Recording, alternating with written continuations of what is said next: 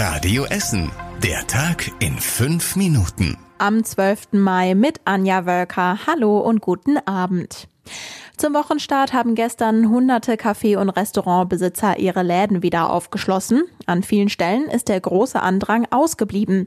Viele Plätze waren leer, möglicherweise wegen der strengen Hygienevorschriften.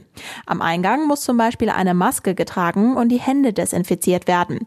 Einige Gäste hat das aber nicht abgeschreckt. Ich finde das eigentlich wirklich eine super Idee. Besser mit Vorschriften als zu Hause eingesperrt. Oh, ich kann damit leben momentan. Deswegen ist ganz okay soweit. Ich komme damit klar. Es ist wunderbar, weil ich hier in Rüttenscheid arbeite und ich so froh bin, mit meiner Freundin wieder hier zu sitzen und in Ruhe meinen Kaffee zu trinken und meine Pause in Ruhe zu verbringen. Einige Cafés und Restaurants haben den Tag noch genutzt, um etwa genug Abstand zwischen die Tische zu bringen. Viele machen deshalb auch erst heute oder morgen auf. Ähnlich sah es bei den Fitnessstudios aus, hat unsere Radio Essen Stadtreporterin berichtet. Große Schlangen vor den Fitnessstudios gab es nicht. Die Corona-Krise macht auch den vielen Essener Reisebüros zu schaffen. Sie machen sich große Sorgen, wie sie die Corona-Krise überstehen. Wir haben mit einigen Reisebüros bei uns in der Stadt gesprochen. Tanja Mlacker aus Holzerhausen von der Reisewelle hat uns gesagt, wir arbeiten praktisch umsonst. Das sagen auch die Kollegen von Explorer Fernreisen in der Innenstadt und aus dem Reisebüro am Ostpark im Südostviertel. Ein riesiges Problem ist, dass es nahezu keine Einnahmen mehr gibt, weil bei den aktuellen Reisebeschränkungen kaum jemand eine Reise bucht. Gleichzeitig sollen die Reisebüros Provisionen für schon verkaufte Reisen an die Veranstalter wie TUI oder Altus zurückzahlen, wenn Reisen abgesagt werden. Die Lage ist also extrem angespannt. Im Radio Essen Talk heute Nachmittag hat Uwe Wenkowski von Kozika Reisen über Alternativen gesprochen, wenn die große Fernreise dieses Jahr nicht klappt. Wir merken verstärkt in den letzten Tagen, dass Nachfragen kommen zu Flusskreuzfahrten innerhalb von Deutschland. Dann gibt es das Thema, man kann sich ein Wohnmobil mieten und durch Deutschland reisen oder dann auch hoffentlich durch Nachbarländer. Oder halt auch, äh, auch ein Trend generell ja ist Radfahren bzw. E-Biken, wo die Kunden halt auch dort an der Weinstraße oder an der Küste irgendwo sich die Gegend anschauen können und dabei sich auch noch sportlich betätigen können. Auch die großen Unternehmen hier bei uns in Essen haben weiter mit Corona zu kämpfen. Bei Galeria Karstadt Kaufhof in Bredeney werden die Mitarbeiter auf harte Einschnitte vorbereitet. In einem internen Schreiben heißt es, dass die Corona-Krise wohl zu Standortschließungen und damit auch dem Abbau von Stellen führt. Wie viele Filialen und Jobs betroffen sind, ist nicht klar. Die Umsatzeinbußen durch die Corona-Krise werden aber auf bis zu eine Milliarde Euro beziffert. Ähnlich ist es bei ThyssenKrupp aus dem Westviertel. Der Konzern muss im ersten Halbjahr einen Verlust von 1,3 Milliarden Euro verbuchen.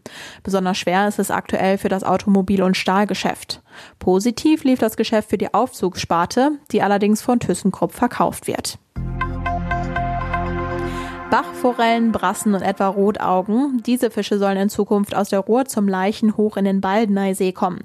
Dazu müssen die aber das knapp neun Meter hohe Wehr überwinden. Dafür würde ein ganz spezieller Fischlift entwickelt. Wir haben den Bau auch immer wieder für euch begleitet. Jetzt soll der einzigartige Fischlift ab Juni getestet werden. Erst werden einmal alle Komponenten einzeln ausprobiert. Der Lift, die Videoüberwachung und Einlasstore für die Fische. Wenn das alles zusammen richtig läuft, wird der Fischlift auch mit Fischen getestet. Die Fische schwimmen dann mit der Strömung in einer Art Kammer. Sie wird ab einer bestimmten Anzahl Fische geschlossen und fährt hoch. Oben angekommen können die Fische dann wieder ins freie Wasser schwimmen. Ein Jahr lang muss dann immer wieder alles genau überwacht und eingestellt werden. Kommt Rot-Weiß Essen in die dritte Liga. Für diese Entscheidung hat Rot-Weiß Essen jetzt einen sportlichen Vorschlag gemacht. Der Verein will zusammen mit Rot-Weiß Oberhausen und dem SC Verl Entscheidungsspiele spielen. Alle drei Vereine haben die Lizenz für die dritte Liga beantragt. Als erstes würde RWE gegen Oberhausen spielen, der Gewinner dann gegen den SC Verl. Die Verler stehen aktuell in der Liga am besten da und sollen eigentlich ohne Entscheidungsspiele in die Aufstiegsrelegation geschickt werden. Über den Vorschlag muss der Westdeutsche Fußballbund entscheiden. Und das war überregional wichtig. In Thüringen und Sachsen werden die Versammlungsbeschränkungen gelockert. In Thüringen soll es ab morgen keine Teilnehmerbegrenzung bei Demos mehr geben, in Sachsen ab Freitag. Die EU-Kommission will eine schrittweise Öffnung der Grenzen vorschlagen. So steht es in einem Brüsseler Papier, das der deutschen Presseagentur vorliegt. Demnach könnten als erstes die Kontrollen zwischen Ländern gelockert werden, die die Corona-Lage ähnlich gut im Griff haben. Und zum Schluss der Blick aufs Wetter. Heute Nacht ist es locker bewölkt und meistens trocken bei 4 Grad. Morgen ist es mal sonnig, mal bewölkt. Regen gibt es aber meistens nicht bei Temperaturen bis zu 15 Grad. Donnerstag und Freitag geht es ähnlich weiter. Es wird nur ein wenig wärmer. Und die nächsten aktuellen Nachrichten bei uns Essen gibt's morgen früh wie immer ab 6 Uhr bei Radio Essen im Programm. Euch noch einen schönen Abend. Bis morgen. Das war der Tag in fünf Minuten. Diesen und alle weiteren Radio Essen Podcasts findet ihr auf radioessen.de und überall da, wo es Podcasts gibt.